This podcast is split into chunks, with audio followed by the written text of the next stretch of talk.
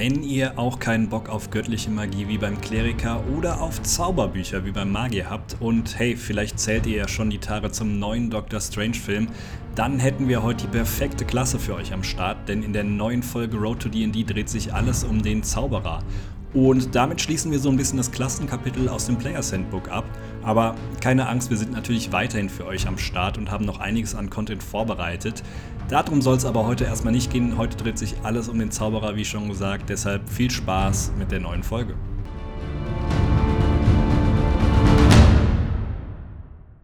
Einen wunderschönen guten Tag und willkommen zurück bei Road to DD. Und ich bin zumindest ein bisschen wehmütig. Ich weiß nicht, ob es dir auch so geht, Lars, aber wir besprechen die letzte Folge. Die letzte Folge, die letzte Klasse besprechen wir. Es ist zum Glück nicht die letzte Folge.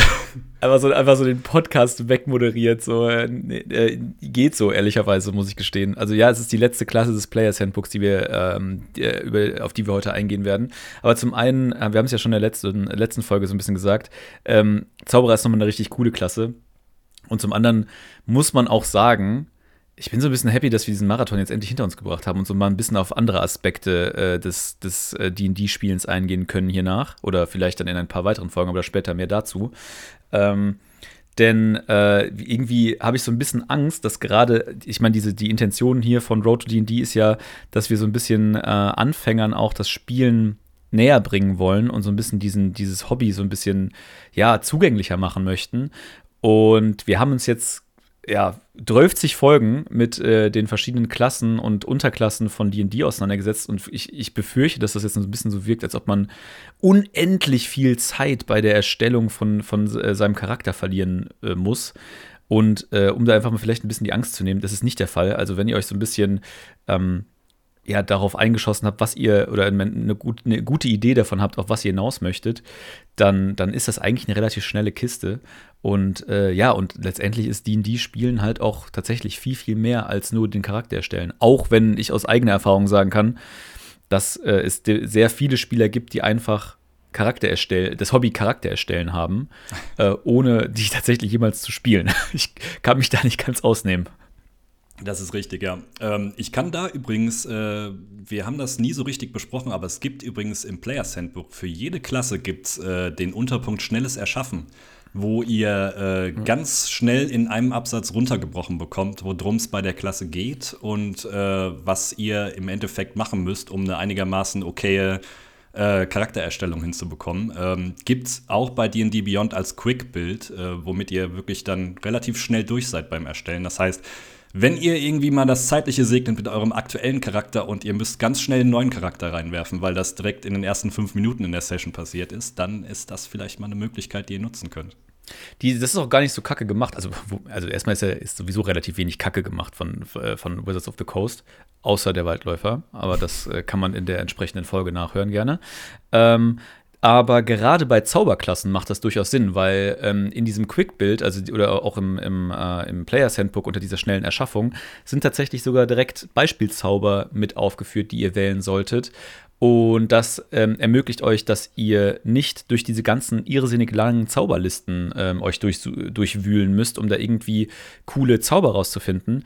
Denn ähm, nicht nur, dass diese Zauberlisten wahnsinnig lang sind, sondern ähm, man versteht tatsächlich gerade äh, als Anfänger häufig auch nicht so ganz, okay, wo sind die Stärken und Schwächen von diesem Zauber jetzt? Ist das, das, das liest sich dann super cool, aber man merkt dann auch recht schnell, dass es in der Praxis super wenig Anwendung findet und all diese verschiedenen Geschichten kann man dann umgehen wenn man einfach diesen, äh, dieses einfache Erschaffen nimmt.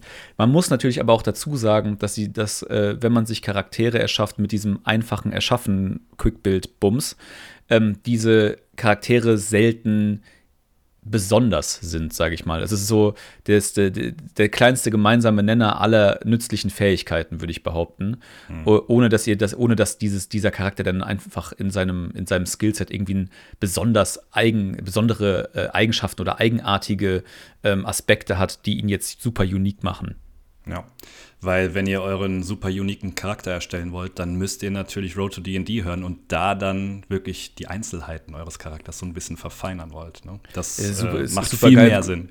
Ja, macht, macht vor allem Sinn, in Folge 28 oder wo wir jetzt sind, jetzt Werbung für den gesamten Podcast zu machen. Wenn ihr, wenn ihr es bis hierhin geschafft habt, habt ihr euch wahrscheinlich jetzt auch schon durch 20 Klassenfolgen durchgearbeitet oder so. Das sagst du so leicht, aber weißt du, wie viele Leute heute zum ersten Mal zuhören, weil sie denken, Joe Laschet ist in der Folge? Das stimmt. Das aber, das, das machen wir übrigens auch viel zu selten. Wir machen viel zu selten so äh, Standard, ähm, wir sind ein Podcast und wir wollen unseren Zuhörern danken Sachen. Ne? Können wir einfach kurz mal einstreuen. Nämlich, wir sehen natürlich auch über hier so Podcast-Tools und bla bla bla, wie viele Leute uns äh, zuhören und wie viele Leute auch die einzelnen Folgen natürlich hören. Und gerade in den letzten, sage ich mal, drei, vier Wochen oder sowas hat das echt noch mal gut angezogen, ähm, so dass wir jetzt auf die 1000 Listens äh, dieses Podcasts hier zugehen, äh, relativ sehr zügig. Und äh, ja, vielen Dank dafür einfach. Also ich finde es super, also super erstaunlich, muss ich ehrlicherweise sagen. Also ist, wir haben, man hat natürlich gehofft, als man diesen Podcast gestartet hat, dass das irgendwie auf eine Audience trifft, die sich dafür interessiert. Aber dass man dann irgendwie dann auf einmal, was weiß ich, tausendmal, äh, dass man sagen kann, dass der, der, der eigene Podcast irgendwie tausendmal angehört wurde, dachte ich ehrlicherweise, dass das ein bisschen länger dauert. Ja, gut, aber wie gesagt, irgendwie die 600 kamen halt nach der letzten Folge nach Joe Laschet. Also, eben, das ist eben. halt, ja. Nee, aber ich kann mich halt Influencer Marketing. Das ist Influencer Marketing und das funktioniert einfach immer noch sehr, sehr gut. Und deswegen möchte ich auch jetzt sagen: cool, dass du es geschafft hast. Hallo Joe. Das wäre so stark. Das wäre einfach so stark. Naja, wir arbeiten weiterhin dran. Ihr merkt, äh, der Traum ist noch nicht, dass irgendeiner der Laschet-Familie und wenn irgendwie die Frau von Joe Laschet hier reinkommt, irgendjemanden holen wir in den Podcast. Die, die, die, Frau von Joe Laschet? Hat der nicht so Ja, der Frau? hat bestimmt irgendeine Influencer-Frau. Ich habe mir, hab mir den Kanäle immer noch nicht angeguckt, ne? Also, keine Ahnung. Aber hey. Ähm, ich, ja, apropos die Frau Joe Laschet. Armin Laschet nehmen. Also. Ja, das finde ich ein bisschen witziger. Ähm, apropos Joe, äh, der Zauberer ist heute dran. Ähm, und äh, der Zauberer ist ähm, wirklich eine ziemlich famose Klasse, denn, ähm, und vielleicht das mal so ein bisschen als, äh, um das primär oder im Vorfeld so ein bisschen aufzufangen, ähm, wir haben, also ich befürchte, dass irgendwie in den vergangenen Folgen wir vielleicht hier und da äh, magiewirkenden Klassen äh, vermischt haben mit äh, irgendwie dem allgemeinen Ausdruck des, des Zauberers oder so weiter und so fort. Aber um das noch mal ein bisschen glatt zu ziehen, wir reden hier über sehr unterschiedliche Klassen, auch wenn das Wording relativ ähnlich ist. Also wir, es gibt Magier und es gibt Zauberer und das sind komplett unterschiedliche Typen von Charakteren innerhalb des D&D-Universums. Ähm, wir haben ja beim Magier euch schon so ein bisschen erklärt, was da die, die Grundlage der Magie ist, nämlich einfach hartes, eiskaltes Büffeln und äh, einfach die Magie lernen. Und ähm, beim Zauberer ist das ein bisschen anders. Hier liegt die Magie nämlich, oder die magischen Fähigkeiten, kommen aus der Geburt, sage ich mal. Sie sind genetisch dem Zauberer angeboren und ähm, der Zauberer verbringt sein Leben damit quasi zu versuchen, diese magischen Fähigkeiten in sich ähm, ja zu erforschen, auszubilden ähm, und irgendwie für sich nutzbar machen zu können und das weniger mit Lernen, sondern einfach irgendwie zu versuchen, die Potenziale, die in ihm schlummern, ja, für sich zu nutzen. Ist auch einfach mal schön, dass irgendwas nicht irgendwie durch Lernen oder durch irgendwelche göttlichen Sachen kommt, sondern wirklich einfach angeboren. Ähm, finde ich für Leute, die. Der Fast Path. Genau. Finde ich halt für Leute, die irgendwie so Kleriker und Paladin und sonst was äh, Magie, die keinen Bock darauf haben, finde ich, ist der Zauberer eine perfekte Lösung, weil. Ähm, kommen wir gleich zu.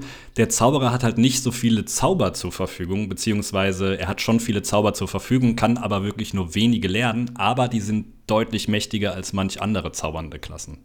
Das äh, würde ich gerne gleich von dir auch nochmal ausgeführt haben, weil das sah ich bis jetzt nicht so. Ich habe mir, also ganz, ganz davon abgesehen, das haben wir, glaube ich, auch schon mal in irgendwelchen anderen Folgen äh, besprochen, dass man ähm, seltenst irgendwie äh, auf die obersten Level im DD-Spielen eines Charakter Charakters kommt. Also das, das höchste der Gefühle ähm, in meinen Spielen waren bis jetzt, glaube ich, Level. Ich habe euch jetzt in unserer Gruppe aufsteigen lassen. Ihr seid jetzt Level 6, glaube ich, ne?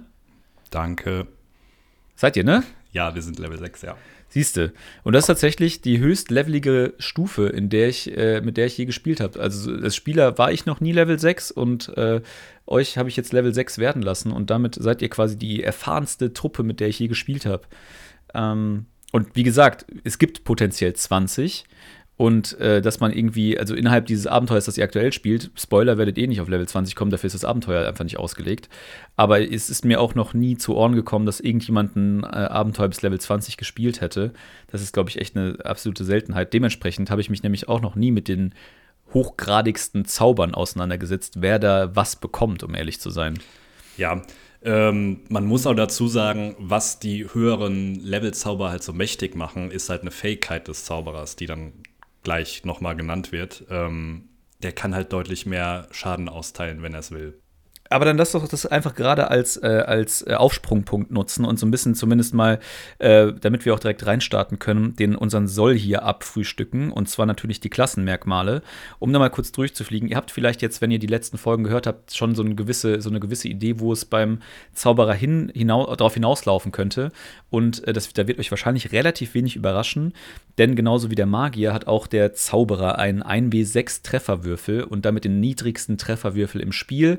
Bedeutet, bedeutet, wenn der Zauberer es irgendwie in Anführungszeichen schaffen sollte, vor einem Axt- oder Schwert schwingenden Gegner zu stehen, kann er aus einer, seiner eigenen Konstitution heraus ziemlich wenig dagegen setzen. Natürlich, genauso wie der Magier, hat auch der Zauberer eine Menge Fähigkeiten, äh, wie er irgendwie Schaden reduzieren kann oder verhindern kann, dass er von einem, äh, einem Schwert, Axt oder etwas ähnlichem getroffen wird. Nichtsdestotrotz, ähm, sollte dieser Treffer dennoch irgendwie geschehen, sieht es auch direkt ziemlich ernst aus für den Zauberer. Ähm, die äh, Übung hat der Zauberer äh, in keinerlei Rüstung. Ihr seid also auch da vollkommen auf eure Zauber angewiesen, was eure Rüstung angeht. Aber auch da hat der Zauberer einiges.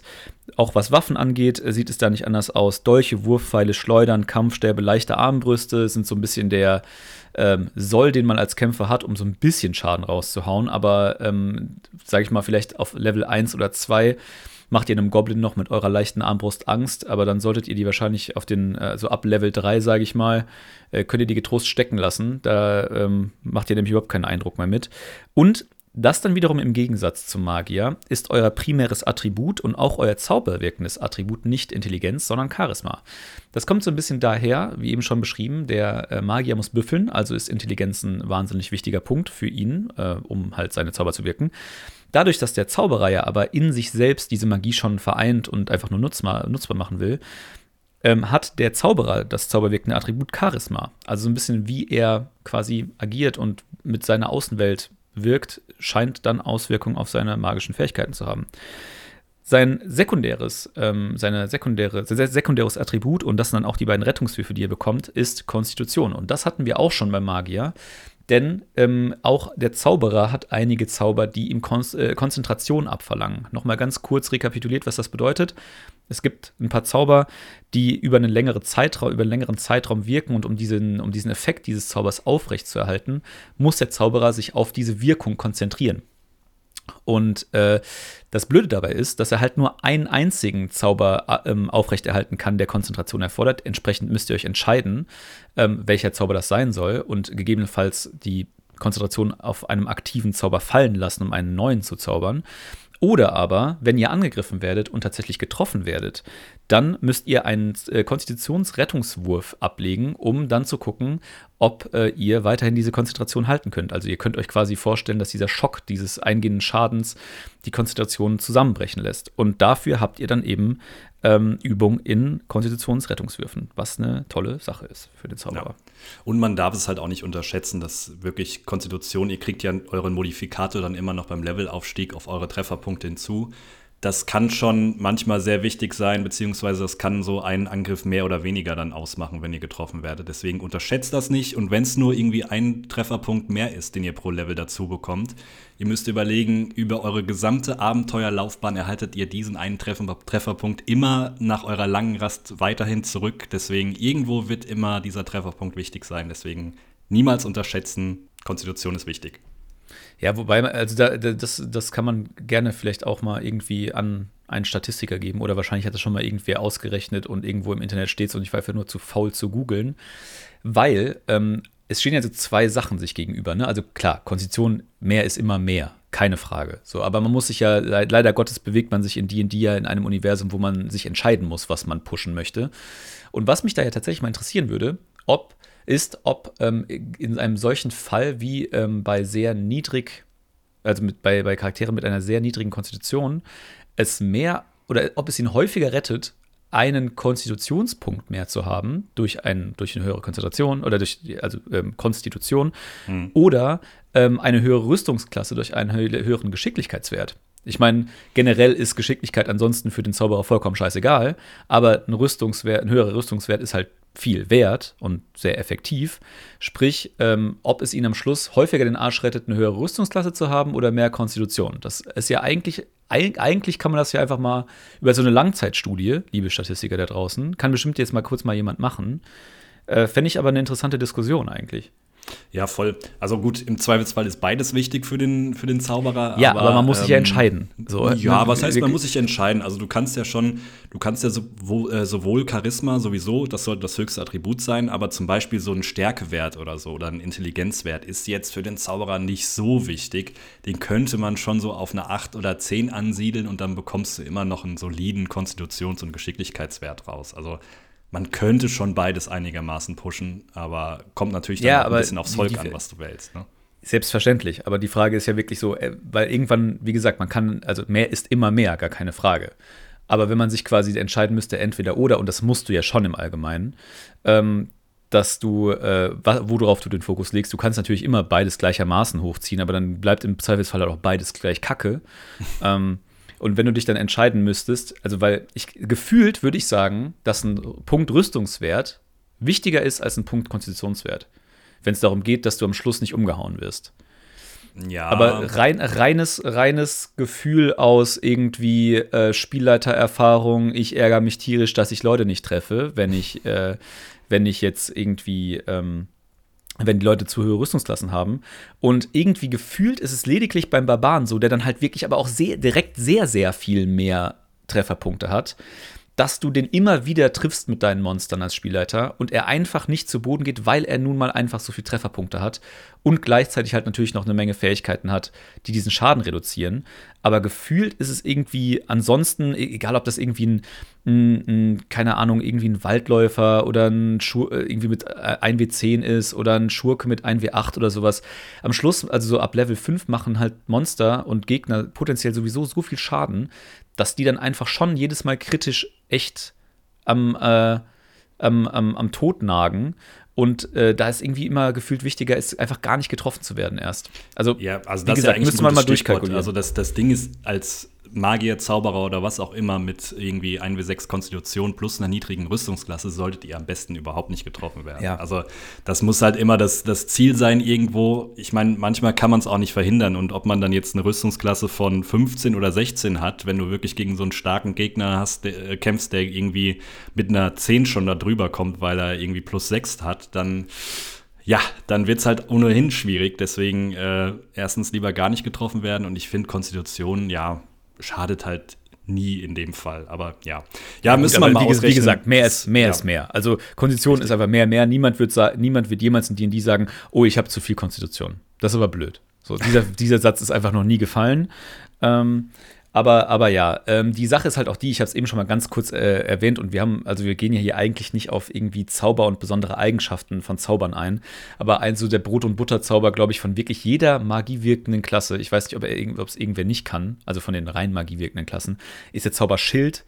Der ist nämlich auch eine Reaktion, also sprich, wenn ihr tatsächlich mal äh, in einer blöden Situation landen solltet und ein Gegner steht mit einem gezogenen Schwert vor euch, und derjenige trifft euch sogar, weil er über eure Rüstungsklasse kommt, die ja auch nicht besonders hoch ist, könnt ihr als Reaktion für die aktuelle Runde, in der ihr seid, den äh, Rüstungswert um 5 erhöhen. Und das ist dann halt meistens schon ziemlich, das, das bedeutet halt meistens, dass er euch dann nicht treffen wird, weil ihr werdet irgendwie, eure Rüstungsklasse wird irgendwas um die 13, 14 irgendwie rum sein und dann seid ihr schon mal bei knapp 20 mit diesem Spell. Und das muss dann halt erstmal so ein, so, ein, so, eine, so ein Monster auch irgendwie hinbekommen oder drüber zu kommen. Deswegen zauberwirkende Klassen haben da auf jeden Fall ihre Möglichkeiten oder äh, irgendwie ähm, ja, zu verschwinden ohne. Also ja, Magierrüstung, genau. Es gibt eine Menge Fähigkeiten, wo ihr dann auch einfach ohne einen Gelegenheitsangriff zu, ähm, wie sagt man? Provozieren. Zu provozieren, genau, nehmen wir das Wort doch. Äh, ohne einen Gelegenheitsangriff zu provozieren, verschwinden könnt und woanders wieder auftauchen könnt. Also ihr habt eine ganze Menge äh, in eurem Arsenal, in eurem Zauberarsenal, das ihr da entsprechend verwenden könnt. Aber ja, am Ende des Tages ist euer Job einfach, ste steht halt einfach nicht vor Leuten mit einer großen Axt. Richtig, ja. Ja, denn aber, äh, wenn ihr diese Zauber wirken wollt, äh, jetzt muss ich wieder die Überleitung irgendwie hinbekommen, müsst ihr ja natürlich erstmal wissen, welche Zauber ihr auswählt, beziehungsweise wie das Zauberwirken beim Zauberer überhaupt so läuft. Und äh, das läuft ein bisschen anders als beim Magier. Nämlich, ich habe es ja eben schon so ein bisschen äh, angekündigt, ihr habt nicht so viele Zauber zur Verfügung. Das heißt, ihr habt eure klassischen Zaubertricks, das sind am Anfang vier. Und dann habt ihr Zauber, die ihr zur Verfügung habt, ähm, die mit jedem Level um eins steigen. Da merkt ihr schon, es steigt nur um eins. Ihr werdet nicht so viele Zauber am Ende haben, wenn ihr jetzt irgendwie auf Level 20 zugeht oder sagen wir mal Level 10 zugeht, wie irgendwie ein Magier, der sich sowieso immer wechseln kann. Hier habt ihr halt immer, ihr müsst euch diese Zauber explizit auswählen. Das heißt, angenommen, ihr hättet jetzt auf äh, Level 5 ähm, hättet ihr fünf Zauber, die ihr euch ausgesucht habt, dann könnt ihr euch auf dem nächsten Level wieder einen neuen aussuchen. Oder jetzt kommt's, ihr dürft auch einen anderen austauschen, aber ihr dürft immer nur einen austauschen pro Levelaufstieg. Das heißt, ihr könntet maximal zwei neue Zauber pro Levelaufstieg wählen. Da heißt es dann wirklich weise wählen und auch so ein bisschen vorausschauend wählen, weil ihr könnt ja immer nur einen streichen und einen neuen hinzubekommen. Das ist nicht so viel und das heißt auch, dass eure Zauber wirklich auf den höheren Leveln performen müssen. Genau. Und ähm, das hatten wir, also ich meine, das wird für den geneigten Zuhörern jetzt nicht so die mega Überraschung sein, weil ähm, ihr werdet sowas schon mal gehört haben. Äh, beispielsweise, keine Ahnung, der Bade funktioniert genauso in der, in der, also in der was die Ausstaffierung der Zauber angeht zumindest, ähm, dass ihr euch relativ fixieren müsst auf die Auswahl an Zaubern, die ihr habt. Ähm, und es gibt halt, so würde ich mal sagen, so zwei Kategorien von Zauberwirkern bei D&D. Auf der einen Seite halt die Zauberwirker, die relativ fixiert sind in ihrer Zauberauswahl, wie zum Beispiel eben halt der Zauberer oder der Bade oder was auch immer. Und auf der anderen Seite ähm, Zauberwirker wie zum Beispiel der Kleriker, der halt jeden Morgen aufstehen kann und äh, sich komplett neue Zauber aussuchen kann. Ähm, und da, da teilt sich das so ein bisschen auf. Ähm, berichtige mich, wenn ich das gerade irgendwie, irgendeine Zauberklasse gerade unterschlagen habe, die ganz anders funktioniert, aber im Prinzip ist es ja das, ne? Ja, ja. Ich denke schon. Ich, mir fällt gerade niemand, mir fällt gerade mir fällt gerade keine, keine Zauberklasse ein, die auf einer grundsätzlich anderen Mechanik aufgebaut ist.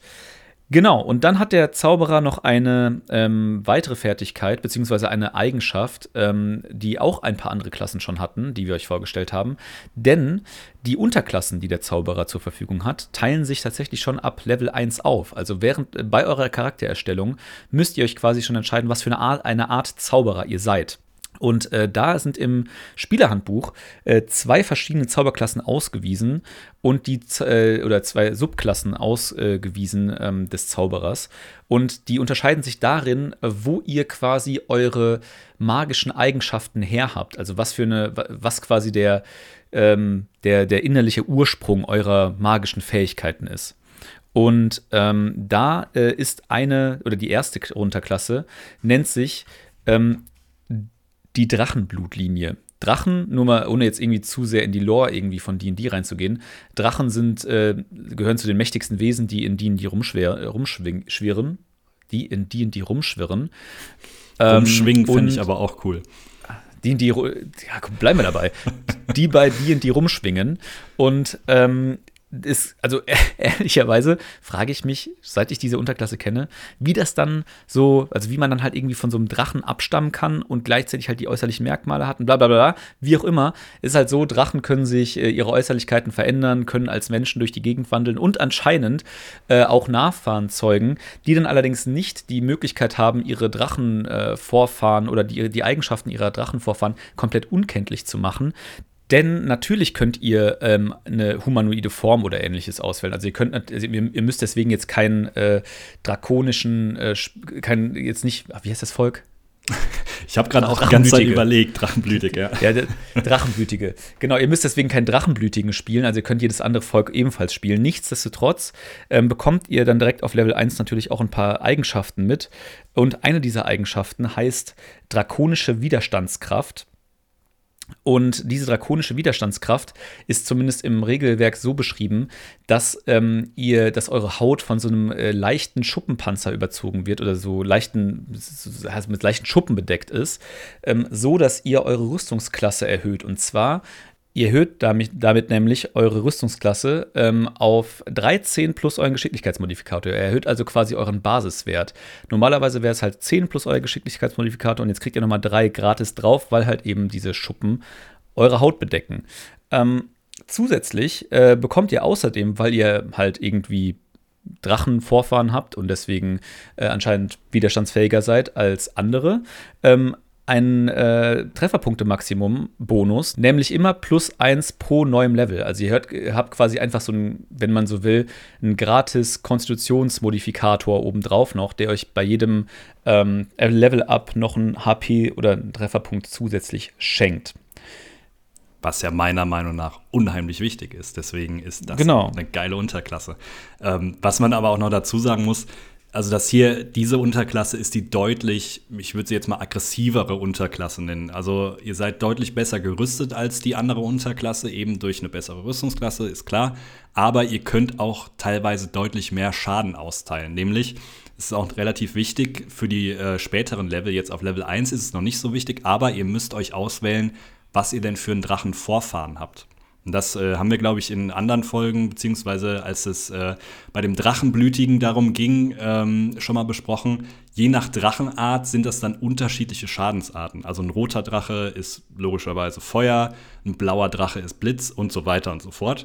Und das kommt dann später bei äh, Level 6 und 14 und so weiter wirklich zum Tragen, weil da könnt ihr dann je nachdem euren Schaden erhöhen, wenn ihr irgendwie einen Zauber dieser Art dann zaubert, wo der Schaden Blitz, Feuer oder was auch immer ist.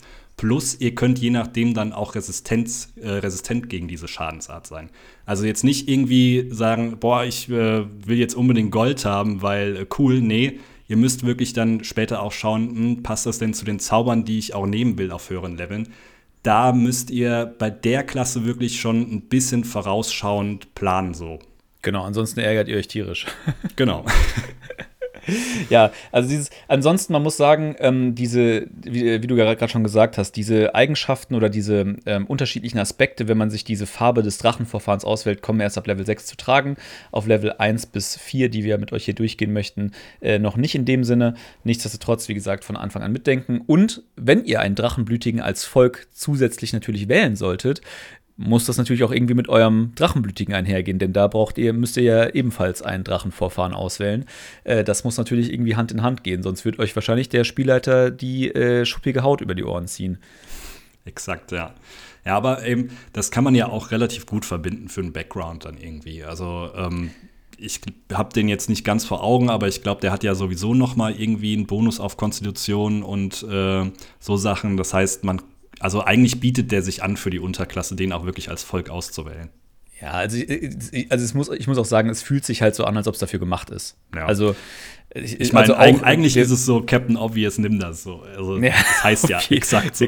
Der richtig, richtig große Zaunfall, mit dem hier gewunken wird. Ja. Und auch, äh, wir werden da natürlich euch mal wieder ein Bild dann auch auf Instagram zur Verfügung stellen. Uh, Road to D&D, R2D&D. Wer dem Kanal noch nicht folgt, bitte folgen. Wir freuen uns tierisch. Äh, denn auch im ähm, Players Handbook ähm, gibt es diverse Illustrationen natürlich wieder und hier wird natürlich dann auch mit Drachenblütigen als Beispiel gearbeitet. Also das ist, äh, kann mir keiner erzählen, dass das nicht irgendwie auch von den Machern so ein bisschen schon mitgedacht wurde. Exakt, ja. Ja, und äh, das war es tatsächlich schon auf Level 1. Da kommt jetzt nicht so viel, aber äh, klar, auf den höheren Leveln bekommt ihr dann noch einiges dazu. Aber jetzt kommen wir zu der Unterklasse, die wir auch in der letzten Folge so ein bisschen angekündigt haben. Und das ist die Unterklasse der wilden Magie. Und äh, wild passt hier wirklich wie die Faust aufs Auge, denn es wird wild, wenn ihr diese Unterklasse spielt. Und es wird extrem lustig für eure Mitstreiter, wenn ihr diese Unterklasse spielt. Ja, oder halt nicht, ne? Oder also halt nicht, halt, ja, je nachdem. Das, das ist halt das, das fucking Problem. Denn äh, die wilde Magie, äh, ja, wie du gerade schon sagst, ist wortwörtlich zu verstehen. Es geht nämlich darum, dass ihr, wenn ihr, also die, die Story, der Story-Gedanke ist dahinter, dass ihr irgendwie die, die Magie in euch tragt und quasi lernen müsst, mit ihr umzugehen, aber sie quasi auch einfach ein eigenes, einen eigenen Willen hat sozusagen und manchmal einfach unkontrolliert aus euch herausbricht. Und das ist halt schon ziemlich witzig. Äh, wir hatten, glaube ich, mal, ähm, was war das denn noch mal für eine Klasse, die auch so einen random Aspekt hatte? Ähm, wo die, die du nicht so witzig fandest, ich dann, ich dann aber wiederum sehr wohl, das mit dem Omen. Ähm, Ach ja, ja, ja. Bin ich mir, bin ich mir, Droide? Nee. Könnt, ich habe es gerade nicht vor Augen. Ähm. Okay, aber ich, in, in, der, in der damaligen Folge habe ich ja schon äh, deutlich gemacht, dass ich großer Fan bin von ähm, solchen Fähigkeiten, die so einen gewissen Zufallsaspekt haben und dann entweder, also die, wo der, wo der Spieler auch so ein gewisses Risiko hat und dieses, dieser Zufall sich entweder sehr gut oder, oder sehr positiv oder sehr negativ für ihn auswirken kann. Und das ist die, das ist dieser Wunsch in Perfektion, diese wilde Magie. Denn das, der ganze Bums läuft so, Innerhalb äh, der wilden Magie-Unterklasse habt ihr nämlich die Eigenschaft Woge der wilden Magie. Und äh, die Woge der wilden Magie funktioniert so, dass ihr ähm, jedes Mal, wenn ihr zaubert, äh, einen W20 würfelt. Und wenn ihr eine 1 dabei würfelt, äh, muss euch der Spielleiter sozusagen auf eine Liste würfeln lassen. Und äh, die Liste ist tatsächlich äh, wortwörtlich gemeint. Es ist nämlich tatsächlich im Spielerhandbuch eine Liste, die sich Woge der wilden Magie nennt und ähm, die ähm, euch einen W100-Wurf abverlangt und dann in Zweierschritten beschreibt, was für unterschiedliche Effekte auftreten, je nachdem, was ihr würfelt. Und ähm, ich gehe gleich nochmal genau auf so ein paar Beispiele ein, was in dieser Liste steht. Aber das ist halt schon ziemlich großartig. Also ihr castet dann diesen Spell und zusätzlich zu eurem, ähm, zu diesem Zauber ähm, passieren dann irgendwelche verrückten Dinge. Und diese verrückten Dinge können wirklich sehr positive Eigenschaften für euch haben, extrem negative Eigenschaften für euch haben und auch einfach Eigenschaften haben, die einfach wahnsinnig witzig sind oder wahnsinnig unnütz und äh, einfach irgendwie besonders sind. Also es gibt auf jeden Fall eine Menge verschiedene Sachen. Ähm, zusätzlich gibt es aber auch äh, noch die, die Fähigkeit Gezeiten des Chaos, die die ganze Sa Sache noch ein bisschen, ja, ich würde sagen, besonderer macht oder nochmal noch mal die Wahrscheinlichkeit, dass diese Liste zum Einsatz kommt, nochmal erhöht. Denn ebenfalls ähm, auf, äh, ab der ersten Stufe könnt ihr einmal pro Tag, äh, also einmal pro langer Rast, ähm, diese Kräfte des Chaos, die in euch schlummern, also diese magischen Kräfte, äh, nutzen, um ähm, bei Angriffs-, Attributs- oder Rettungswürfen im Vorteil zu sein. Das könnt ihr, wie gesagt, einmal pro lange Rast einsetzen. Und wenn ihr das getan habt, kann der Spielleiter euch äh, nach eigenem Ermessen äh, nach jedem Zauber oder im Zuge jedes Zauberns äh, dazu ähm, nötigen, ebenfalls auf diese Zauberliste Woge der wilden Magie zu würfeln. Ja. So, war das jetzt richtig erklärt? Sorry. Das ist absolut richtig erklärt, ja. Okay. ähm, aber natürlich auch nur, wenn ihr das äh, gemacht habt. Also wenn ihr diese Fähigkeit nicht einsetzt, dann kann der Spielleiter das nicht äh, immer verlangen, nachdem ihr zaubert. Ganz wichtig ist auch bei Woge der wilden Magie, der Spielleiter kann das machen. Er muss es nicht machen. Also ähm, in manchen Situationen passt es vielleicht einfach nicht. Dann, wenn der Spielleiter keinen Bock darauf hat, dass hier jetzt irgendwie gerade wilde Magie abgeht, nachdem ihr irgendwas gemacht habt, dann muss es nicht sein. Witzigerweise ist es natürlich dann immer der Fall, meiner Meinung nach. Aber ähm, ja. Ja, das ist halt hart. Das ist halt richtig hart. Also, ja, man muss, aber hey, also kann halt, ich meine, W20 ist mal schnell gewürfelt so, ne? Also, in, ich meine, es wird halt selten vorkommen, dass dann auch wirklich mal wilde Magie vorkommt, weil du musst ja auch wirklich erstmal die Eins würfeln dann. Das ja, wird jetzt sehr, sehr selten vorkommen. Und wenn es dann vorkommt, kann es halt sehr witzig sein. Ich muss gestehen, ich habe tatsächlich mal, eine, also ich habe mal einen, einen, Zauberer gespielt äh, mit diesem wilde Magie, äh, mit dieser wilde Magie Unterklasse und hatte mich da mit meinem Spielleiter insofern abgesprochen, dass wir quasi diesen Aspekt äh, Woge der wilden Magie, also dass man den W20 würfelt, komplett rauslassen und wir und dafür aber quasi der Spielleiter auch ohne, dass äh, ich diese Eigenschaft Chaos, äh, also Kräfte des Chaos beeinflussen nutze, trotzdem nach eigenem Ermessen und dadurch dann ein bisschen, da, deswegen aber ein bisschen häufiger hm. mich dazu zwingt, diesen äh, W100 zu würfeln, einfach aus einer, ähm, aus so einer Spielflusssache eher heraus.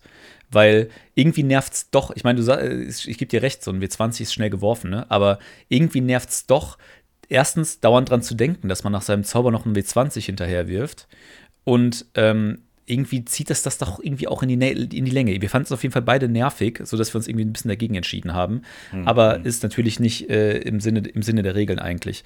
Aber um äh, mal so ein bisschen Scope zu geben, was in dieser ähm, Woge der wilden Magie, also in dieser Liste so steht. Einfach so zum Beispiel, wenn ihr eine 45 und eine 46 würfelt, wirkt ihr den Zauber Schweben auf euch selbst. Und ihr fängt auf einmal an zu schweben. Ähm, gleich, es könnte aber zum Beispiel ähm, äh, bei 47 und 48 äh, erscheint ein Einhorn, das vom Spielleiter kontrolliert wird und äh, verschwindet ein, äh, ein, eine Minute später wieder. Ähm, oder ähm, ihr, äh, wenn ihr eine 97 oder 98 würfelt, werdet ihr von sanfter ätherischer Musik umgeben, die nach einer Minute wieder aufhört zu spielen. Und hier wird es dann halt jetzt leider ein bisschen tricky. Und das ist mir tatsächlich mit eben diesem Zauberercharakter passiert. Und zwar, ähm, ich habe es glaube ich schon mal erwähnt, diesen Exen und Keller Podcast, in dem ich noch parallel bin. Ach, das darf ich. Ach, scheiße, das hätte ich jetzt nicht erzählen dürfen. Egal, ihr habt das, ihr habt das jetzt wieder vergessen, weil die, die Folge wird irgendwann anders ausgestrahlt. Ah, gut, guter Spoiler von meiner Seite an dieser Stelle. Und zwar, wenn ihr eine 7 oder 8 würfelt, wirkt ihr den Fauer, äh, Zauber Feuerball auf euch selbst als Zentrum. Und das ist halt abgefahren, weil mhm. diese wilde Magie ist halt, wie gesagt, ab Level 1 eure Unterklasse. Sprich, ihr habt damit, äh, ihr habt sowieso über diese wilde Magie-Liste sozusagen Zugriff auf Zauber, die ihr noch gar nicht wirken könntet als normaler Zauberer. Und Feuerball macht halt bekanntermaßen, äh, und das ist auch einfach der Grund, warum er einfach einer wahrscheinlich der bekanntesten DD-Zauber ist, wirklich viel, viel Schaden. Und ähm, ja, wenn man dann halt irgendwie als äh, wunderbar naiver Level 3 Zauberer, glaube ich, war es in dem Fall, auf einem Schiff steht, das voller kle kleiner Viecher ist und auf einmal explodiert in euch drin ein Feuerball, der außerdem auch noch wirklich gut gewürfelt und ist und viel, viel Schaden macht, macht ihr euch nicht so mega viele Freunde. Und das ist schon wirklich, wirklich, wirklich bitter. Ja, vor allem der trifft dich ja auch selbst. Also, ja, also das der, ist halt das also der, der zerfetzt der euch mit an, äh, mit an also wenn, wenn ihr jetzt irgendwie Level 2, 3, 4, 5 könnt ihr, könnt ihr es vielleicht überleben, davor wird ihr euch mit an Sicherheit grenzender Wahrscheinlichkeit töten. Und das ja. ist halt wirklich, also ich finde es, also es ist natürlich wahnsinnig spektakulär, wenn sowas passiert. Ne? Da muss man dann auch, glaube ich, ähm, jedem äh, Spieler und auch dem Spielleiter äh, irgendwie genug Flexibilität abverlangen, dass man irgendwie dann nicht komplett frustriert ist und irgendwie ähm, das oder irgendwie versucht, diese Situation halt cool zu machen, weil es ist natürlich schon relativ episch, wenn du irgendwie in einem coolen Kampf auf einmal, was weiß ich, gerade fängt sich ist, das irgendwie das Blatt an zu drehen für eure Gruppe und auf einmal explodiert euer, euer Zauberer und reißt irgendwie die halbe Gruppe, Gruppe mit sich. Ähm, das ist natürlich, das kann natürlich ein wahnsinnig äh, spektakuläres Story-Element auch einfach sein, aber ja, in, in der Situation selbst ist es erstmal frustrierend. Kann ich aus eigener Erfahrung sagen. Ja.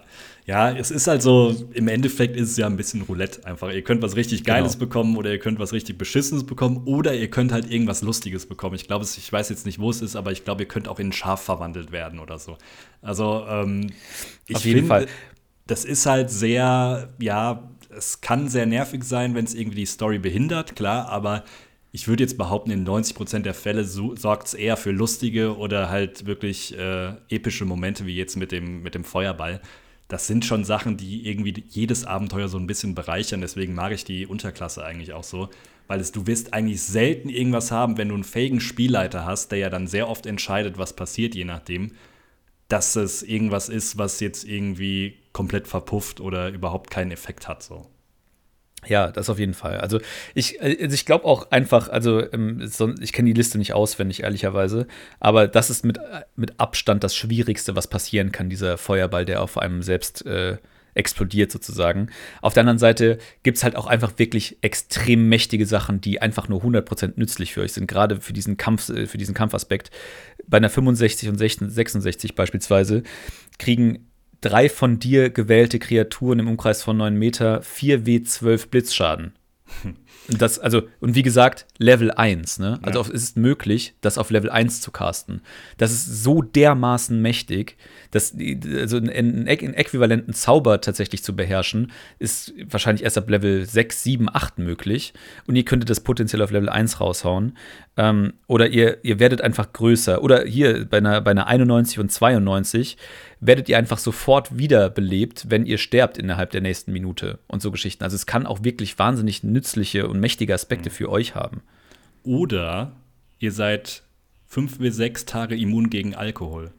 Viel cooler. Ja, ja. Dann geht's richtig los. So. Ja, der Partyzauberer. ja, es sind halt auch sehr viele witzige Sachen dabei. Es muss man einfach ähm, so, ich würde fast behaupten, fast die Hälfte davon ist irgendwelcher Schwachsinn. Ja. Ähm, also witziger Schwachsinn, der auch Roleplay-mäßig dann sehr witzig sein kann. Ich glaube, äh, bei einer Sache, ich weiß jetzt auch nicht, welche Nummer es ist, aber dann schreit ihr nur noch. Wenn ihr normal redet. Ja, stimmt. Das, cool. das gibt's auch. Äh, ich habe auch gerade das gefunden, was du eben angesprochen hast, bei der 77 und 78 äh, müsst ihr einen Rettungswurf ablegen und wenn der misslingt, dann verwandelt ihr euch in ein Schaf für die entsprechende Wirkungsdauer. Also es gibt schon wirklich äh, witzige, witzige Geschichten. Oder das kleine, so kleine ähm, äh, schwebende Puschel-Kreaturen, äh, die sich Flumpfs nennen, im D&D-Universum übrigens ähm, um euch herum erscheinen und äh, vom Spielleiter kontrolliert werden und dann einfach irgendwie eine Minute lang Quatsch machen, bevor sie dann wieder verschwinden. Also es also hat wirklich einfach Potenzial für unfassbar abgefahrene, witzige Situationen, trashige äh, Situationen, aber vor allen Dingen meines Erachtens auch epische Situationen. Äh, deswegen, ich will da, also ich bin unglaublich begeistert von dieser Klasse und ähm, ja, äh, kann nur werben, dass man das zumindest mal ausprobiert. Und wie gesagt, wie ihr das dann mit, diesem, mit dieser Liste macht und wann ihr die einsetzt, ähm, am besten mal mit eurem Spielleiter absprechen, weil die Sache ist halt schon die, dass es natürlich ähm, finde ich auch so ein bisschen im Sinne des Spielleiters und im Sinne des Storytellings ist, wenn diese Woge der wilden Magieliste dann zum Tragen kommt, wenn halt auch die entsprechende epische Situation eintritt. Ne? Also bei, dem, äh, bei der Situation, die ich eben äh, beschrieben habe, war es halt so, dass äh, irgendwie dieses Schiff überrannt wird von einer Gegnerhorde. Und ähm, ja, dann halt so diese, genau diese Situation eintrat, die ich eben beschrieben habe. Das Blatt hat sich gerade so ein bisschen gewendet und äh, mein Charakter hat irgendwie Schaden rausgeprügelt wie nichts Gutes und dann kam irgendwie der Boss und bla bla bla und auf einmal, wie gesagt, kommt dieser Feuerball und reißt alle mit sich und das war schon einfach eine krasse Situation. Ähm, und wenn man halt dem, dem Spielleiter auch da äh, so ein, die, die Möglichkeiten gibt, das so ein bisschen flexibler einzusetzen und ihm vor allem aber auch vertraut, das nicht zu abusen, dann ist das schon, ist das schon cool. Ja, definitiv. Also lest euch diese Liste einfach mal durch. Ich denke mal, spätestens dann, wenn ihr die einmal komplett durchgelesen habt, habt ihr Bock auf die Klasse. Ähm, ja, also wie gesagt, wir sind beide Fan. Schaut es euch mal an. Das ist auch tatsächlich alles schon, was irgendwie auf Level 1 dann zur Verfügung steht. Und äh, auf Level 2 kommen wir dann zu der Sache, was den Zauberer eigentlich so ein bisschen ausmacht. Das ist nämlich die Quelle der Magie. Und das heißt, dass ihr verschiedene Zaubereipunkte bekommt. Und diese Zaubereipunkte könnt ihr quasi verwenden, um euch entweder ähm, Zauberplätze zurückzukaufen. Also als Beispiel, ihr habt auf Level 1 habt ihr zwei äh, Zaubereipunkte und die könntet ihr verwenden, um dafür einen Zauberplatz des ersten Levels zurückzukaufen. Dann sind die zwei Punkte weg, aber ihr habt wieder einen freien Platz. Ähm, wichtig ist da, ihr haltet die nach einer langen Rast wieder. Logischerweise steigen die Zaubereipunkte auch mit höheren Leveln, findet ihr alles in der Liste. Und wenn ihr diese Zauberplätze erschaffen wollt, also im Prinzip austauschen wollt gegen die Punkte, dann habt ihr auch eine Liste dafür. Also als Beispiel, für einen Zauberplatz 2 müsstet ihr schon drei Zaubereipunkte irgendwie aufwenden. Für einen Zauberplatz Level 5 müsstet ihr sieben aufwenden und so weiter. Wichtig ist hierbei aber, diese Zaubereipunkte sind ganz geil, um Zauber wieder zu bekommen, aber viel wichtiger ist die Überleitung zur Level 3 Fähigkeit, nämlich der Metamagie. Genau, und da habt ihr nochmal quasi einen ganz neuen Ansatz, wie ihr diese Zaubereipunkte ausgeben könnt. Ihr könnt euch nämlich auf Level 3, also diese Quelle der Magie, äh, die du ja gerade beschrieben hast, und auch die Metamagie, äh, die dann quasi ab Level 3 dazukommt, gilt dann wieder für beide Subklassen des Zaubers. Also das ist dann quasi wieder der normale Levelaufstieg. Und ähm, in der Metamagie bekommt ihr dann oder könnt ihr aus einer kleinen Liste wählen, ähm, was ihr für zusätzliche, wie soll man es beschreiben, ähm, Magie-Eigenschaften, Zaubereigenschaften. Ja, also ähm, ihr verändert quasi eure Zauber so ein bisschen. Also ihr macht sie mächtiger und so ein bisschen, ja, sind mehr versatile so. Also ihr könnt wirklich äh, zum Beispiel, äh, wir gehen die natürlich gleich alle mal durch, aber ihr könnt zum Beispiel einen Zauber, den ihr eigentlich nur im Umkreis von einem Meter wirken könntet, könntet ihr in einem größeren Umkreis wirken, als Beispiel jetzt. Genau, und die, ihr habt so eine kleine Liste von, ich glaube, das sind so um die acht, neun verschiedene äh, Möglichkeiten, wie ihr halt irgendwie eure Zauber dementsprechend nach euren Wünschen verändern könnt. Und um, äh, auf Level 3 könnt ihr euch zwei von diesen, ähm, von, dieser, von diesen Aspekten aussuchen, die ihr dann in Zukunft anwenden könnt. Die könnt ihr aber nur dann anwenden, wenn ihr halt eben noch diese Zaubereipunkte habt. Und ähm, die kosten halt entsprechend äh, auch immer in den entsprechenden, ähm, diese entsprechenden Eigenschaften sind quasi immer so angeleitet, dass das halt natürlich dann nur passieren kann, wenn ihr einen so, solchen Zaubereipunkt aufwendet, um dann halt diesen, diese Eigenschaft nutz, nutzen zu können. Ja. Ähm, vielleicht gehen wir die Liste einfach mal durch, würde ich sagen, oder? Weil ja, so, so lang ist sie ja nicht. Genau, genau, so lang ist sie nicht. Und die, das ist eben das, was ich eben auch angesprochen habe, weil ähm, eben durch diese Metamagie wird halt gerade ein Zauber, der irgendwie auf einem höheren Level gewirkt wird, deutlich mächtiger als jetzt, ein, wenn du ihn als Magier wirken würdest, weil du kannst ihn sowohl verstärken, du kannst ihn ausweiten. Also wenn man das klug anwendet, wird je nachdem, welcher Zauber es ist, das Ganze deutlich, deutlich mächtiger. Ähm, aber was man vielleicht auch dazu sagen ja. muss, ist, also das, das verändert schon auch euren Charakter deutlich, finde ich. Also diese, die Auswahl, welche dieser beiden Metamagie-Aspekte ähm, oder äh, diese, welche Auswahl ihr hier trefft, verändert den Spielstil, den ihr habt, finde ich schon deutlich. Also so, ja. so ganz unbedarft sollte man an die Sache, finde ich, nicht rangehen. Ähm, ähm, ihr kriegt natürlich über in späteren Level noch die Möglichkeit, zusätzliche Aspekte aus dieser Metamagie auch ebenfalls auszuwählen. Aber gerade, wie gesagt, ihr bekommt auf Level 3, könnt ihr euch zwei davon aussuchen, ähm, die das nächste Mal auf Level 10 und 17. Ähm, sprich, ihr werdet eine ganze Weile mit dieser Auswahl ähm, auskommen müssen. Ähm, aber, äh, und wie gesagt, äh, die, die Eigenschaften sind so in Anführungszeichen spezialisierend, dass sie, äh, finde ich, schon irgendwie einen, deutlichen Einfluss auf euer Spielstil haben. Ja, auf jeden Fall. Das stimmt. Also, das kommt natürlich auch, also manche Sachen sind natürlich irgendwie gerade für Angriffszauber gut, manche sind für andere Zauber gut. Da auch wirklich dann äh, das, was ich eben auch schon angesprochen habe, ihr müsst beim Zauberer deutlich mehr darauf achten, wo die Reise hingehen soll. Also ruhig mal irgendwie Level 5, 6, 7 Fähigkeiten und so weiter angucken und auch Zauber angucken. Ähm, ja, weil da kann man sich deutlich mehr ärgern als bei anderen Klassen dann auf höheren Leveln, wenn man irgendwas falsch gewählt hat. Äh, ich fange einfach mal an mit der ersten Fähigkeit, das ist nämlich der bedachte Zauber. Und zwar heißt das, dass ihr wenn ihr irgendwas, äh, wenn ihr einen Zauber wirkt und äh, eine Kreatur muss einen Rettungswurf ablegen, dann könnt ihr im Prinzip diese Kreatur schützen. Das heißt, ihr lasst automatisch diese Kreatur den Rettungswurf ähm, bestehen. Und das kann natürlich deutlich sinnvoll sein, wenn irgendwie ihr einen Zauber wirken wollt, wo eure Verbündeten noch dabei stehen und denkt, ah, scheiße, die äh, würde ich jetzt sonst mittreffen und mit äh, bedachter Zauber könnt ihr da halt den Zauber dann trotzdem wirken, ohne eure äh, Kameraden zu gefährden. Äh, ja, äh, finde ich, find ich super stark. Kenne nur leider relativ wenig Zauberer, die das, die das auswählen. Aber Stichwort, äh, Stichwort ähm, Mitstreiter beschützen. Ähm, es gibt noch einen weiteren Aspekt, oder die, der nächste Aspekt ist weitreichender Zauber und der hilft euch dabei quasi, ähm, die Gegner anzugreifen oder die Gegner mit euren Zaubern zu beeinflussen, bevor sie es überhaupt zu euren Mitstreitern geschafft haben. Denn wenn ihr hier einen Zauberpunkt ausgebt, äh, verdoppelt ihr die Reichweite eurer Zauber. So einfach wie es klingt, ähm, ist es dann nämlich auch. Äh, viele der Zauber, ähm, ohne jetzt die Zauberlisten auswendig zu können, aber im Allgemeinen sind so Zauberreichweiten entweder so 9 Meter, 30 Meter, 60 Meter roundabout.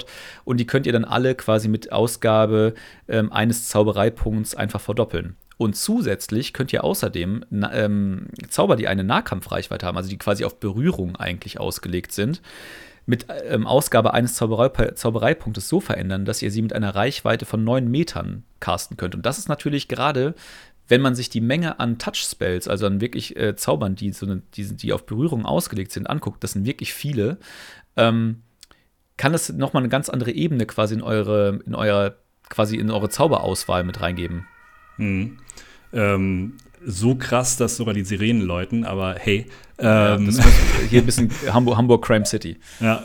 Ähm, nee, aber es stimmt schon. Und äh, vor allem halt auch mächtige Zauber. Also gerade Zauber, die wahnsinnig viel Schaden verursachen, wo der Hintergedanke wirklich dafür ist, so, hey, ihr müsst euch in die Nähe des Ziels begeben und um diesen Zauber zu wirken, weil, und da macht ihr natürlich deutlich mehr Schaden als bei gewissen Reichweitenzaubern.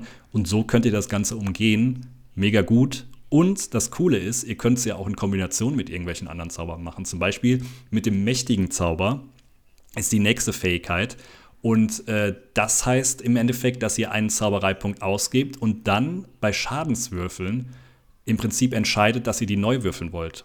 Das heißt, ähm, ihr gebt einen Zaubereipunkt aus und dann dürft, ihr, dürft ihr eine Anzahl von Würfeln bis zur Höhe eures Charisma-Modifikators, also mindestens eins logischerweise, erneut würfeln. Das Ergebnis müsst ihr dann nehmen, aber jetzt als Beispiel, ihr habt jetzt gerade einen Feuerball geworfen und der Schaden war bei drei Würfeln leider nur eine Eins, dann könnt ihr das nochmal neu würfeln, was in gewissen Situationen echt übermächtig sein kann, weil ihr entscheiden könnt, okay, das hat jetzt nicht funktioniert, es geht hier aber jetzt wirklich ums Ganze dann nutzt ihr mächtiger Zauber. Also gerade beim, also gerade der Feuerball ist natürlich ja. wirklich ein Zauber, wo das unglaublich mächtig sein kann. Denn es gibt nichts Schlimmeres, als wenn ein Zauberer seinen Feuerball durch die Gegend wirft und da super bold und stolz drauf ist und äh, einfach alles vernichten will und am Schluss liegen da halt irgendwie vier Einsen auf dem Tisch. Ja, und das Coole ist ja auch, ihr könnt es auch genauso nutzen, wenn ihr, ihr wisst ja in dem Fall, je nachdem, ob ihr einen Crit gewürfelt habt.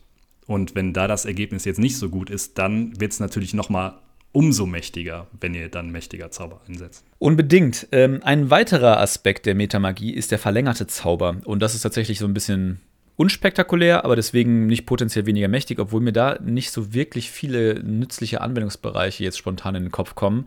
Verlängerter Zauber bewirkt nämlich, dass ihr mit der Ausgabe eines Zaubereipunktes die Wirkungsdauer von Zaubern verlängern könnt, die so wie ohnehin schon die Wirkungsdauer von einer Minute oder länger haben, äh, bis zu einem Maximum von 24 Stunden. Also ihr habt ein, jetzt für die, die es noch gar nicht gecheckt haben, obwohl es so derbe einfach ist, ihr habt eine Wirkungsdauer von 10 Minuten, gibt einen Zaubereipunkt aus hat 20 Minuten.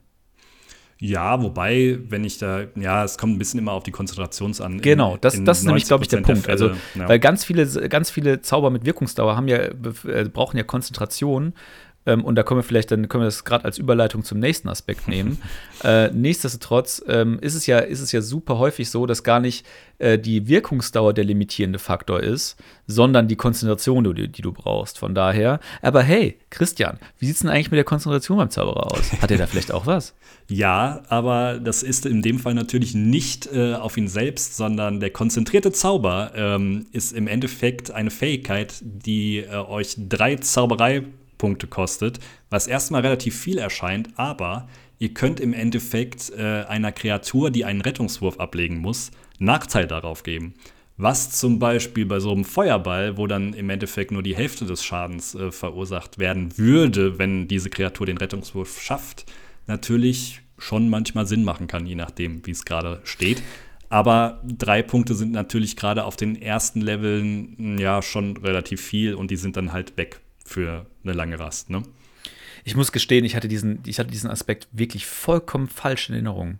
Ich habe das, ich habe das, glaube ich, immer, und das wirklich vollkommen fälschlicherweise so gespielt, dass es beides machen kann. Also, dass du quasi mit der Ausgabe von drei Zaubereipunkten sowohl ähm, quasi diesen, äh, genau bei Konzentration von einem Gegner oder bei Rettungswürfen von einem Gegner, bla bla bla, ähm, das halt eben verhindern kannst, aber vor allen Dingen auch deine eigene Konzentration aufrechterhalten kannst. Ich weiß überhaupt nicht, wie ich darauf gekommen bin. Das ist Vollkommen falsch, ja. Das ist einfach vollkommen falsch gewesen.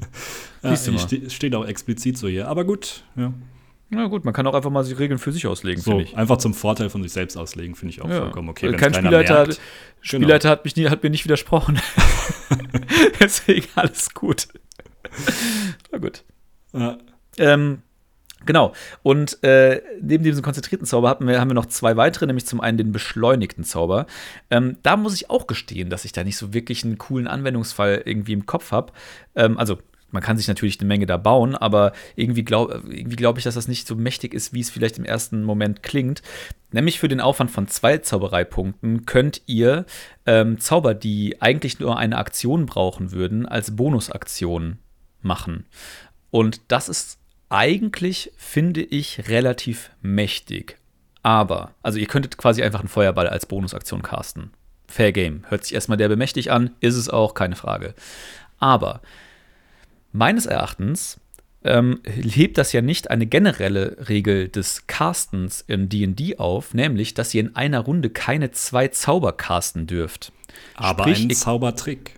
Genau, aber das würde ja quasi bedeuten, also ihr könnt dann quasi einen Zaubertrick als Aktion casten und als Bonusaktion euren Feuerball hinterher werfen. Fairer Punkt. Alles cool und auf jeden Fall kann man damit eine Menge Schabernack treiben, keine Frage. Aber Zaubertricks sind ja im Allgemeinen jetzt nicht die stärksten magischen Fähigkeiten. So, das sind ja, die machen zwar ihren Schaden und die machen auch ihre Effekte, alles cool, aber immer, wie gesagt, ihr müsst zwei Zaubereipunkte dafür aufwenden. Also es ist schon wirklich eine, eine ordentliche Ansage. Ähm, und dafür dann quasi eigentlich, wenn man mal ehrlich ist, eigentlich nur ein Cantrip dazu zu bekommen, zum äh, Zauber dazu, weiß ich nicht. Weiß ich nicht. Ja, wobei du kannst es schon irgendwie aufeinander abstimmen. Also je nachdem. Ja, klar, also gar keine Frage. Also, dass du, dass du einen Bonus dafür bekommst, aber du, jetzt mal plain gesagt, du investierst zwei Zaubereipunkte für einen Cantrip. Das ist das, was du kriegst. Natürlich, du kannst deine Aktion auch für eine ganze Menge anderen Kram ausgeben, ne? Genau. Also man, also kann jetzt, man kann jetzt irgendwelche Sachen konstruieren, keine Ahnung, dass du als Aktion, was weiß ich, deinem Mitspieler hilfst, der gerade auf dem Boden liegt, halb sterbend und dann halt als Bonusaktion immer noch deinen Feuerball durch die Gegend knallen kannst. Keine Frage. Es gibt eine Menge Situationen, wo das sinnvoll ist. Aber jetzt mal Plain Fight, du willst einfach nur cooler sein und das dafür deine Zaubereipunkte nehmen. Weiß ich nicht. Ja, wobei, also ich meine, du teilst natürlich dann, wenn ich jetzt gerade mal so einen Level 5 ähm, Charakter mir vorstelle, der dann irgendwie einen Feuerpfeil und einen Feuerball dann gleichzeitig in einer Runde raushaut, was erstmal schon 2W10 Schaden sind, plus dann nochmal die äh, 5D8 sind ne? Ähm, das mhm. ist schon relativ viel, vor allem wenn du dann gegen irgendwas kämpfst, was noch irgendwie äh, gegen Feuer irgendwie, ähm, na, ähm, will die ganze Zeit immun sagen, aber ich meine genau das Gegenteil. äh, anfällig. Genau.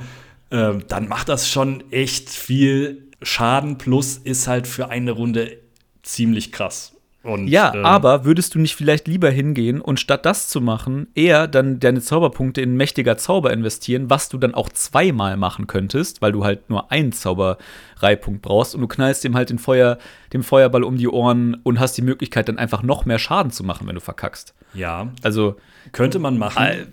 Ähm, ich habe übrigens gleich noch einen Punkt zu, äh, zu den Zauberpunkten, den wir vergessen haben, aber lass uns das erstmal runterrattern. Ja, könnte man machen, aber ähm, ich finde beschleunigter Zauber deutlich mächtiger, muss ich sagen. Weil du Echt? halt, ja, weil du musst ja überlegen, klar, mächtiger Zauber könntest du zweimal machen, in dem Fall mit den zwei Punkten, aber in dem Fall, ja, Klar, du könntest es nochmal neu würfeln, aber wenn du dann mit dem Cantrip triffst, also man muss sich ja überlegen, es gibt ja auch Cantrips, die jetzt nicht irgendwie auf Schaden bezogen sind, wo du dann deinen, sag ich mal, deinen Keine eigentlichen Bonus-Aktionszauber nochmal irgendwie, äh, ja, mit Vorteil versehen kannst oder so. Ähm, gibt bestimmt irgendwelche Kombinationen, wie, wo es das gibt. Deswegen, ich glaube, da kannst du schon, wie du eben gesagt hast, relativ viel Schabernack mit treiben und das sehr gut zu deinem Vorteil nutzen. Keine Frage, wie gesagt, also ich glaube, du kannst da eine Menge coole Sachen machen. Ich glaube, der Trade-off stimmt nur in den seltensten Fällen. So. Ja. Du, wirst, du, wirst, du wirst auch den, du wirst auch deinen Moment finden. So, wenn du das ausgewählt hast, irgendwann wird die Gruppe dich, äh, wird, wird dich küssen, dass du diese Fähigkeit hast, weil, er, weil du halt irgendwie halt eben in der Lage bist, gleichzeitig äh, irgendwie deinen Kumpel irgendwie äh, eine, eine Heilpotion irgendwie in den Hals zu schütten und trotzdem noch irgendwie einen ernsthaften Zauber rauszuknallen, weil du halt genau diese, diese Fähigkeit hast. Aber im Gegensatz zu beispielsweise mächtiger Zauber, weitreichender Zauber, ähm, oder vielleicht so, ja, verlängerter Zauber finde ich halt auch irgendwie lame, aber ähm, die, die, die könntest du ja in jedem, in jedem Kampf einsetzen und die hätten einen sinnvollen, äh, sinnvollen Effekt. Und, der, und du würdest halt irgendwie deine Situation finden, um das irgendwie, um da deinen Payoff rauszuziehen. Und irgendwie bei diesem beschleunigten Zauber, das ist so eine, das, du wirst ihn sehr selten anwenden, aber wenn du ihn dann anwendest, ist es super cool. Das ja. ist, glaube das ist so mein, An meine, mein Denken darüber. Ja, nee, das stimmt. Ähm, Vielleicht können ja, vielleicht, wenn ihr Ideen habt, wie man das sehr cool in Kombination einsetzen könnte. Ja, oder Erfahrung, irgendwie so die. Erfahrung, ja, dann genau. schreibt uns das gerne mal als Nachricht oder als Kommentar. Ähm, mir fällt jetzt spontan auch nichts ein, aber ich behaupte, dass es das bestimmt gibt. Ich, wie gesagt, ich bin davon überzeugt, aber es ist halt so ein One in a Million, ne? Und dann, um darauf zu setzen, das zu machen. Ich, ich glaube, das ist so eine Sache, die würdest du wahrscheinlich nicht auf Stufe 3 nehmen, weil du dann halt wahrscheinlich eher dieses weitreichender Zauber oder ja. ähm, irgendwie bedachter Zauber oder sowas wählen würdest auf, auf Stufe 3, aber dann so auf Stufe 10. So, das ist, glaube ich, so ein Stufe 10-Ding. Ja, könnte sein.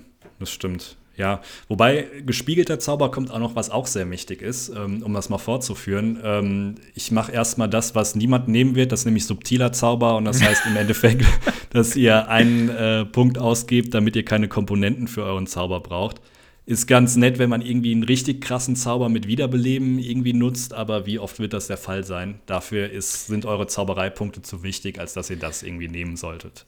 Leider kann, muss ich dich da sogar noch berichtigen, weil es ist nicht, das sind, es geht sogar wirklich nur um verbale Komponenten. Ah ja, okay. Dann, also es geht, ist also eigentlich das, genau, eigentlich ist das ein reines Roleplay-Ding meines Erachtens. Also es geht eigentlich nur darum, dass wenn du quasi einfach nur so ein, du stehst in der Taverne und willst auf einmal einen Feuerball durch die Gegend werfen.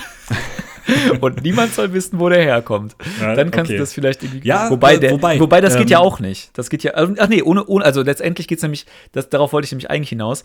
Ähm, nicht nur, also es muss keine, also alle verbalen Komponenten werden negiert, aber auch ohne jegliche Gesten. Also Ja. du kannst quasi einfach nur mit Gedanken einen, einen Zauber durch die Gegend werfen. Und dafür gibt es natürlich schon roleplayige Situationen, wo das cool sein kann. Ja. Man will jemanden bezaubern, man will jemanden ähm, irgendwie, äh, was weiß ich, es gibt die ganze, die ganze Bandbreite von Gegner beeinflussenden Zaubern sozusagen, die man da runterrattern könnte, wo man im ähm, Roleplay-Sinne dann quasi irgendwen anders beschuldigen kann oder wenn der Zauber dann misslingt, äh, keine Rückschlüsse darauf äh, zu finden sind, wer diesen Zauber gewirkt hat und also Sperenzien. Aber da muss man natürlich halt wirklich sagen, dafür einen Zaubereipunkt aufzuwenden, ist ein richtig teurer Spaß. Ja, wobei mir fällt gerade äh, eine Sache ein, wo das wirklich sehr mächtig sein kann, nämlich wenn ihr irgendwie gegen andere Zauberer oder Magier oder was auch immer kämpft, könntet ihr theoretisch den äh, Zauber ähm, Stille wirken und die könnten das dann nicht mehr nutzen. Ihr könntet aber schon Zauber wirken.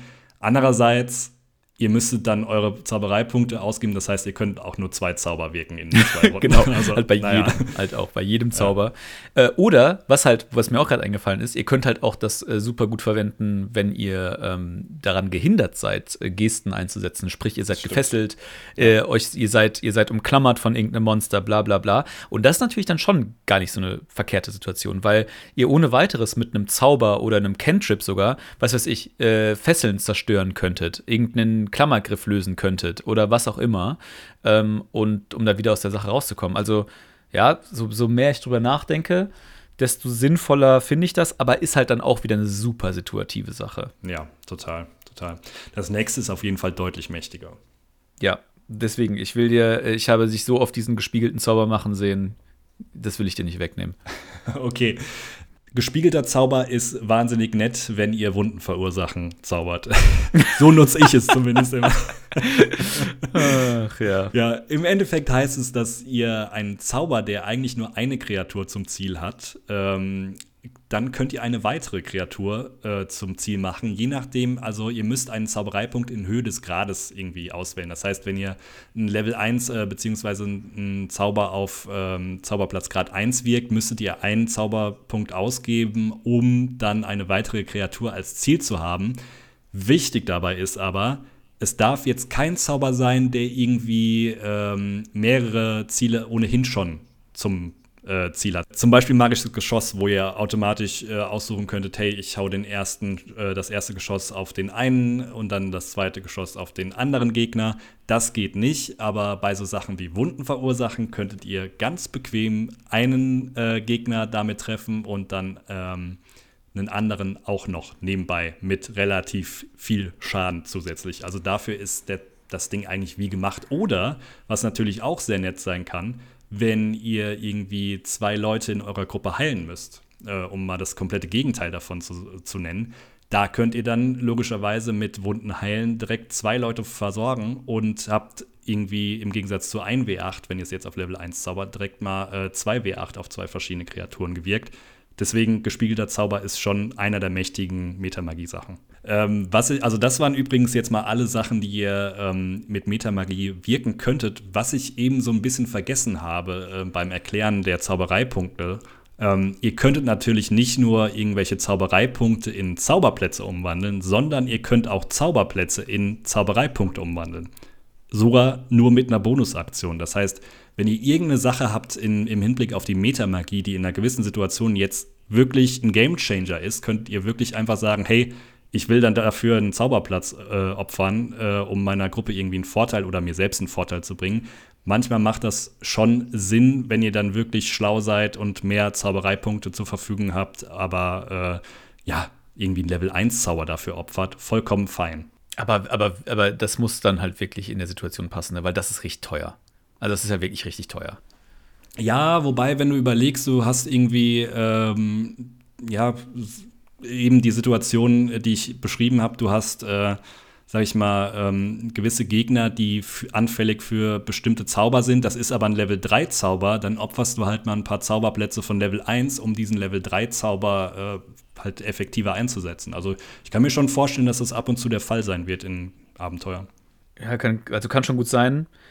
Persönlich, ich habe ich hab Zauberer nie so auf so höheren Leveln gespielt, wenn man dann halt tatsächlich auch mal ein paar Zaubereipunkte zur Verfügung hat und damals so ein bisschen weil auf den ersten Leveln ist halt so ein Zaubereipunkt so dermaßen viel wert. Genau, also ähm, auf den ersten Leveln würde ich es nicht machen, aber wie gesagt, ja. ähm, auf den höheren Leveln werden ja eure Zauberplätze, also auf die Level 1 Zauberplätze, werden ja immer schlechter, würde ich jetzt mal sagen. Und die kann man dann, umso mächtiger werden die Zaubereipunkte. Das heißt, ihr könnt ja. wirklich die Zauberplätze dann wirklich opfern, um mehr Zaubereipunkte zu haben. Und also auch mal um die Metamagie und diese verschiedenen Aspekte, die wir euch gerade äh, genannt haben, so ein bisschen zu, ja, mal zu relativieren. Das hört, das, die sind auf Level 3 oder 4 oder diese Level, die wir euch jetzt die ganze Zeit immer so als Einstieg beschreiben, wirklich sehr, sehr mächtig. Und ihr habt dann halt ihre, eure drei bis vier Zaubereipunkte zur Verfügung und könnt dann halt gegebenenfalls noch ein paar mehr generieren, wenn ihr auf Zauberplätze verzichtet diese, du hast ja von vorhin schon gesagt, diese Zaubereipunkte steigen halt mit eurem Level 1 zu 1 an, sodass ihr dann auf Level 10 auch 10 Zaubereipunkte zur Verfügung habt. Ne? Also ihr werdet in ernst zu nehmenderen Kämpfen kaum noch einen Spell wirken, den ihr nicht mit eurer Metamagie verbessert. Ähm, mhm. Dementsprechend, also das, das, das, diese, diese, diese, diese Fähigkeiten nehmen halt über die Zeit hinweg einen ganz anderen Stellenwert ein.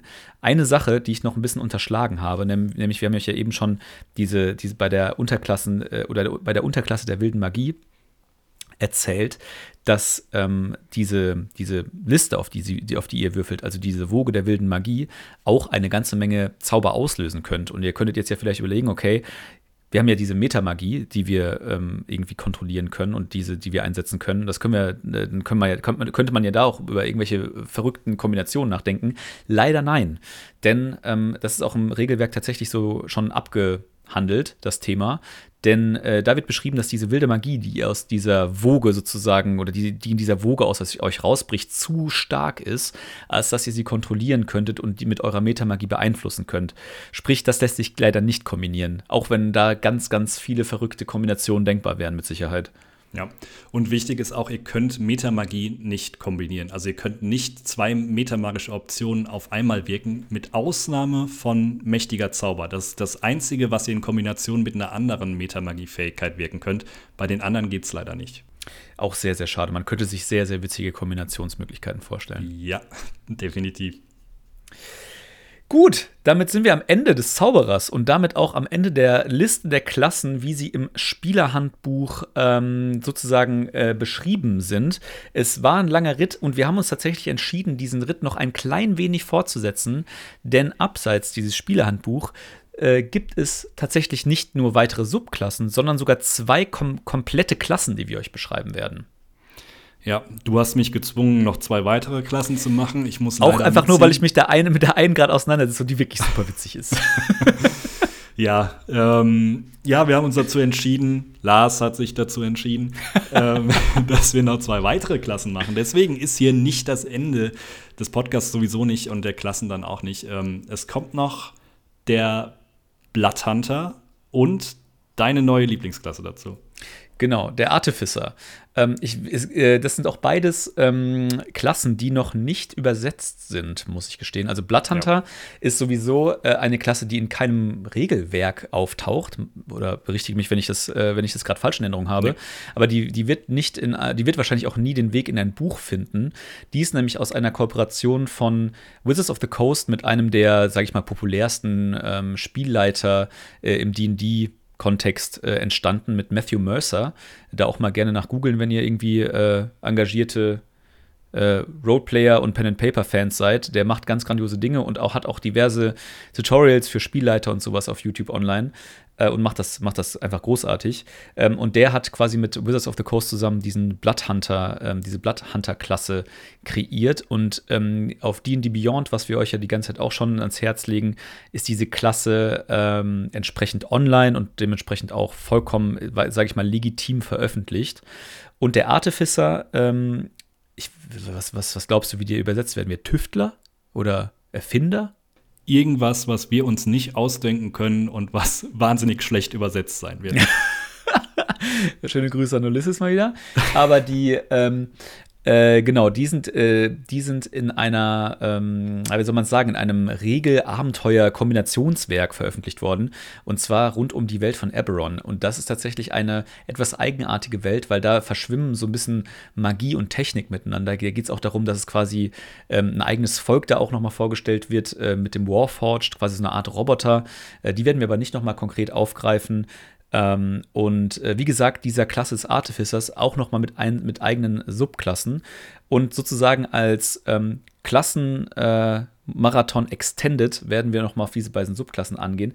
Sternchen ähm, besprecht sowas aber auch mit eurem Spielleiter, bevor ihr euch einen sonst solchen Charakter erstellt. Es gibt viele Spielleiter, ähm, die äh, quasi sich, ähm, was Klassen und Subklassen angeht, auf bestimmte Regelwerke beschränken möchten, weil sie da halt nun mal einfach die Klassen und äh, Subklassen am besten einschätzen können. Ich gehöre ehrlicherweise dazu, also auch bin ich bin gerade bei, bei Völkern, die in anderen Regelwerken noch zuvor, äh, dazu beigefügt werden, immer sehr skeptisch, muss ich gestehen. Aber die beiden Klassen würden wir euch jetzt noch mal so eine Extended äh, Liste mit vorstellen. Ja, und zumal äh, Eberron ist auch fertig übersetzt. Also ähm, da gab es, glaube ich, so? ja, es ist noch nicht erschienen. Es sollte, glaube ich, am 1. März erscheinen, aber es gab da ja ein paar Probleme äh, mit irgendeinem ja, ich glaube, die haben sich gegenseitig verklagt, die Übersetzer ja, ja. und beziehungsweise Publisher nee, glaub, und Wizard of the Coast oder irgendwas also wer, war wer sich, wer sich da, wer sich da mal informieren will, auf dnddeutsch.de ähm, gibt es immer wunderbare äh, Ressourcen. Also, also, erstmal übrigens große Werbung für diese Seite. Es gibt Massen, Massen an Ressourcen für Spieler, für Spielleiter, bla bla bla. Und da wird man auch immer ein bisschen was, was so diese ganze Szene angeht, immer ganz gut auf dem neuesten Stand gehalten. Und äh, letztendlich geht es irgendwie so darum, dass Wizards, Wizards of the Coast als Herausgeber von Dungeons and Dragons sich mit der Zwischenagentur Gale Force 9, äh, die quasi dann wiederum die Übersetzungsrechte in Europa äh, verwaltet, wo dann halt Ulysses-Spiele den Bereich Deutschland übernimmt.